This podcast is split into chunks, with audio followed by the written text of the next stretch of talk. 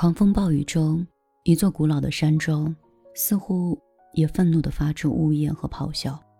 噼啪作响的风雨中，有一个白衣女鬼破窗而入，她牢牢地抓住新房客的手，诉说久久不能安息的灵魂。英国的传世之作《呼啸山庄》写出了一段旷世脱俗、荡气回肠的爱情，而这份刻骨铭心的爱。却又繁生出太深和太久的痛，它穿越时光，穿越生命。这是多么痴狂的爱，造就了如此疯狂而又无尽的恨呢？那个时候我们不懂爱情，古往今来，哪一个少女不怀春，哪一个少年不钟情？往往从青春年少萌发的爱情，那个时候是最真最纯。也是最可贵的爱情，可是又难免会带来几分无奈和遗憾。在一个风雪交加之夜，呼啸山庄的老主人给孩子们带来了一份神秘的礼物。当这个礼物展现在众人面前的时候，所有的人都惊呆了。原来是一个衣衫褴褛的流浪儿，而就在那一刻起。这个流浪的孩子就成了家里的新成员，他叫西斯克利夫。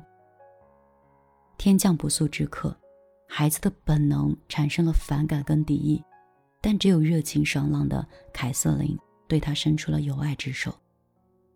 不问出身，不问来历，只是纯纯的跟他去嬉戏玩耍，每天不必嫌疑和尘土，都可以给他一个大大的拥抱。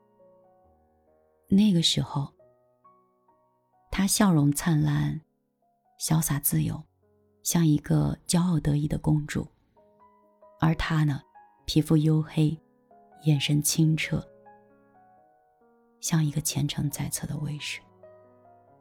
他们两个经常牵手，跑到山外，在外面望着一望无垠的旷野，沐浴着温暖的阳光，迎着满山的微风。看着树枝在风中摇摆，听着鸟儿在枝头共鸣，他们共同感受着大自然沁人心脾又神秘莫测的美。而与此同时呢，老主人身故，这让小主人张开了狰狞的面目，他处处残酷地对待这个从外界闯入的野小子。希斯克利夫从家族形式上的一员。变成了一个彻底的家奴，小主人任意的侮辱、殴打，甚至时时处处的向他昭示着自己的低贱。这份折磨越是剧烈，他对凯瑟琳的爱就越是浓厚。哪怕只被一个人无条件的接受和深爱，这人世间再多的痛苦，也终有温暖和慰藉。然而有一次偶然，打破了两个人之间的这份宁静的。默契的一件事情就发生了，他们结识了附近的画眉山庄的富家子弟。他向凯瑟琳求爱，单纯的希斯克利夫坚持认为，他们彼此之间那么多年的感情，怎么可能会轻易的破坏和拆散？可是意料之外，他听到心中女神这样的声音，我还是答应了。毕竟，以他的身份，能让我的生活更荣耀和幸福。只此一句话，犹如惊天霹雳，沉重的打击在西斯克利夫身上。夜色迷蒙中，他像是一个被触怒的怪兽，头也不回的仓皇而逃，逃向荒野的深处，而就此杳无音讯。人世间就是有很多事儿让人无法相信，也无法面对。曾经那样心意相通、两情相悦的感情，竟然被现实中一个刚刚认识的陌生人就这样彻底的击败了。而天真的凯瑟琳也幡然醒悟，其实自己的仓促决定，完全出于心底一时的庸俗和虚荣。一个拥有豪宅的贵族子弟，一个出身低贱的妻儿。谁不会被猛然的财富和荣耀迷住眼睛？谁又不想当一个真正显赫的尊贵的公主呢？可是他忘了问问自己的心，他的心明明发出这样的抗议。他永远也不会知道我这么爱他，因为他比我更像我自己。不管我们的灵魂是什么做的，他的和我的是完全一样的。然而，后悔已经来不及了。心有所属的他，迅速的嫁给了别人。那个时候我们不懂爱情。那个时候我们都太年轻，爱情纯洁而神圣，人性却也脆弱且自私。当表面的诱惑和一时的选择来临的时候，有多少人能做到清醒和坚定？又有多少人能够真正的坚守本心呢？可是，谁没有年轻过？谁没有犯过错？只是谁也不能预测一时的错会种下什么样的果。爱的越深，伤的就越痛。当一个人把一份爱看成了生命的全部的时候，那失去他的时候，便如同失去了生命。对于希斯克利夫来说，凯瑟琳就是他今生最大的恩宠。可这个恩宠。一瞬间，全部归零，整个世界一下子就变得灰暗无边。他就像是一个被抛弃在荒野里的怪兽。这个怪兽在怒吼：“我把我的心都掏给他了，他却接过来把它捏死，然后把那个破碎的心指给我。”人的心怎么能说变就变呢？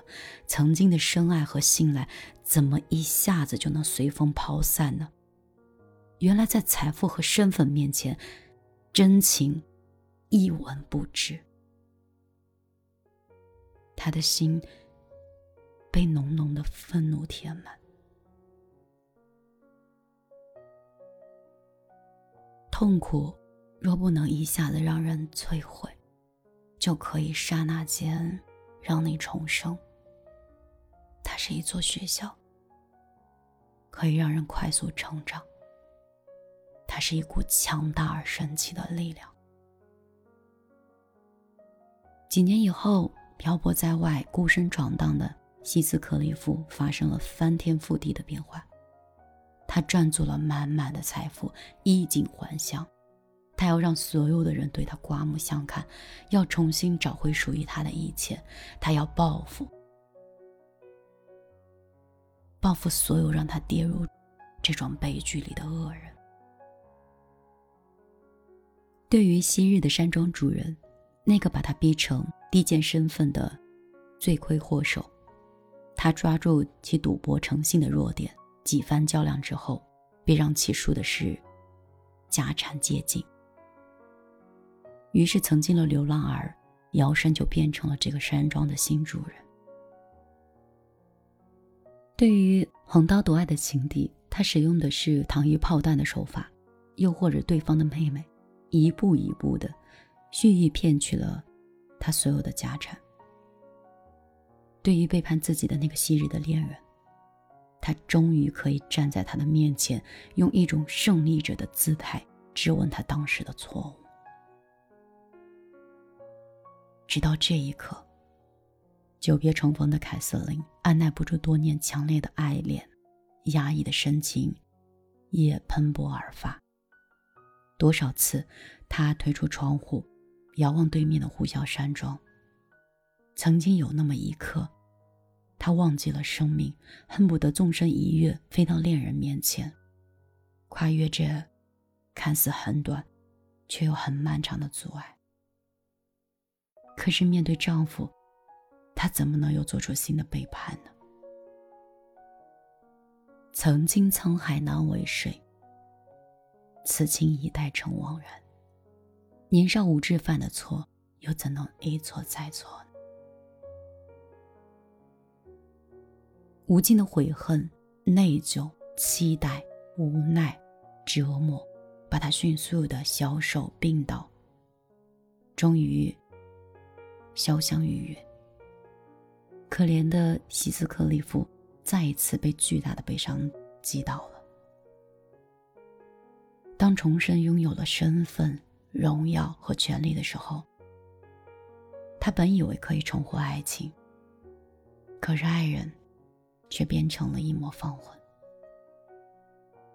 世事难料，错过的终究无法真正的拥有，即使再大的期待，再多的努力。终究没有路可以回头。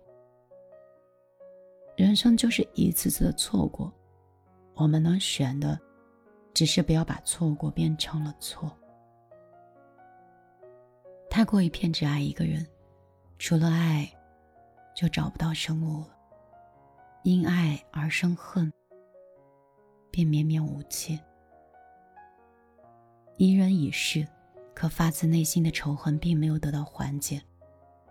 甚至他会陷入更深的循环。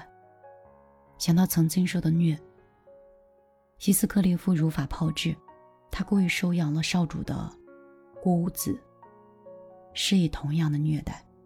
而情敌的女儿，他采用了诱骗的方法，把她带到自己的呼啸山庄加以幽禁，让她从此不见天日。于是，两个无辜的少男少女。被这个整日脸上写着仇恨的人无休止的折磨，紧张而痛苦的生活。看似平静的呼啸山庄里，上演了多少仇恨？青山渐老，距离山庄不远的草坪上，竖着一座座的孤坟。他们是曾经的仇人、情敌、恋人。那个曾经痛苦的少年变成了中年。又到了垂垂老年，没有人能够战胜时间和衰老，他也不例外。而上一代的恩怨情仇，又埋下了这样一对少男少女。他们在仇恨和痛苦的笼罩下，却也找到了自己的希望。他们相互依赖，相互支持，他们彼此取暖。这个充满仇恨的老人。倔强的折磨着仇人的后代，似乎这样子才能证明他活着的动力，这样才能表明对恋人的铭记。可是这个仇恨又要到什么时候呢？直到有一天，这个老人折磨少女的时候，少女很激烈的控诉着：“你为什么要这么对我？难道你就不曾有爱过的人吗？”就在那个瞬间，他想到了曾经那么真实和深爱的凯瑟琳。他仔细的端详着这个少女，他蓦然的发现，他们两个竟然如此相像。如今你的母亲在哪儿呢？曾经的错，又是否可以挽回呢？而同时挺身而出的少年，那仇视的眼神。那宽阔有力的臂膀，向他逼近。这个不可一世的老男人，居然第一次感到了某一种潜在的危险。他终于感觉到倦了，累了，也明白了。在一个狂风暴雨之夜，一道霹雳之光闪起，他迎着那抹亮光，走向熟悉的小屋。那是很多年之前，他跟凯瑟琳曾经嬉闹欢笑的小屋。他走进去，平静地结束了自己的生命。不，他是用他自己的方式，去追逐他逝去的爱人，去寻找迷失的自己。他要用最后的爱，去让另外一个孤独的灵魂安息。仇恨铺就的路，终究是要找到尽头的。而这个尽头，就在消失很久的爱那里。只需要放手，就能走向温柔的那一头。而故事的尽头，是两个少男跟少女，他们终于获得了自由，他们相拥的坐在一匹骏马上，迎着美丽的朝霞，策马欢腾，像极了年轻的希斯克里夫和凯瑟琳。这旷日持久的恩怨终将谢幕，恩人、仇人、恋人、敌人，都变成了故人。被夺去的家产财富，都重新回归主人。被幽暗灵魂环绕的山庄，重新回归了曙光和平静。原来，爱恨终有尽头，爱恨。终是一场轮回。毛姆曾评价《呼啸山庄》说：“我不知道还有哪一部小说，他讲述的爱情的疼痛、迷恋、残酷、执着，曾经如此令人吃惊的可以描述出来。爱情本就是一个矛盾体，它浓烈而甜蜜，它苦恼又伤痛。”它可以繁衍成执着，还有残酷。然而，我们终会发现，最深的爱，还藏着放手和宽恕。只有宽恕，才能让恨回归爱；只有放手，才能让恨找到回家的路。沉思录里说：“连误入歧途的人，我们都会爱。”他们不是故意做错事儿，是因为无知。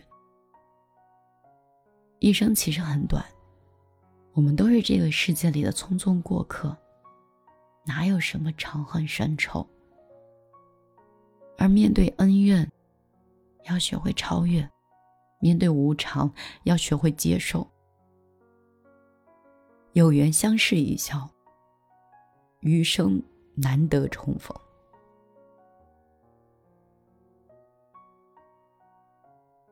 佛家称贪嗔痴为三毒，嗔心胜于猛火。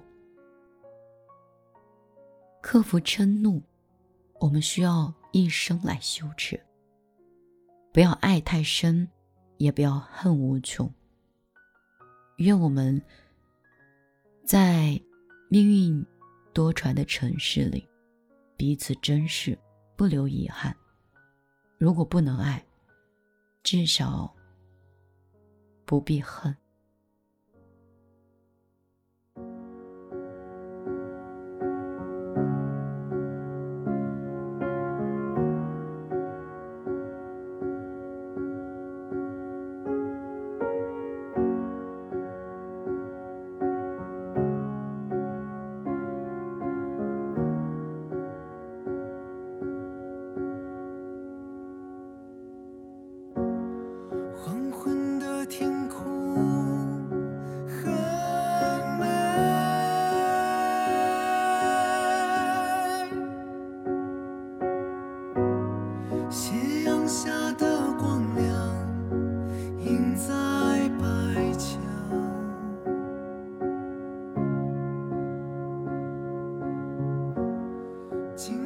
就这样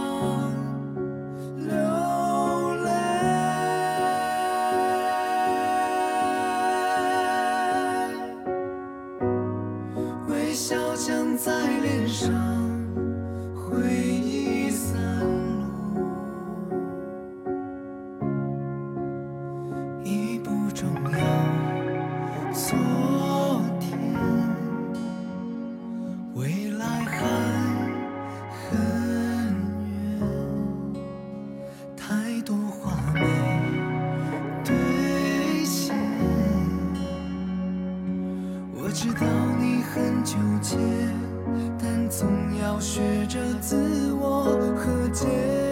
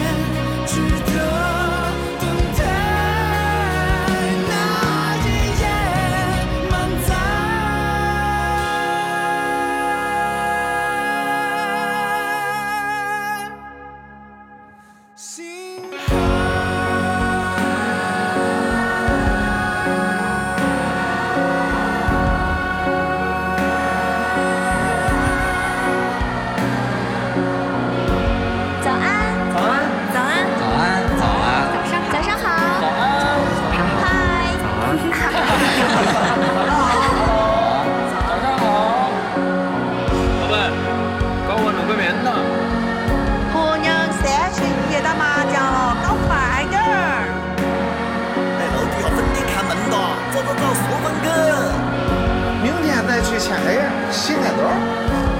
到哪儿了，铁子？上哪儿的人都等你呢。来晚了自罚三杯啊！镜湖边的柳树都发芽了，我想跟你一起去镜湖晒太阳，看柳树。大爷的，快点给我好起来！你要好好教。儿子，妈给你烙了羊肉西葫芦馅儿饼，还有小米粥，等你回来吃啊。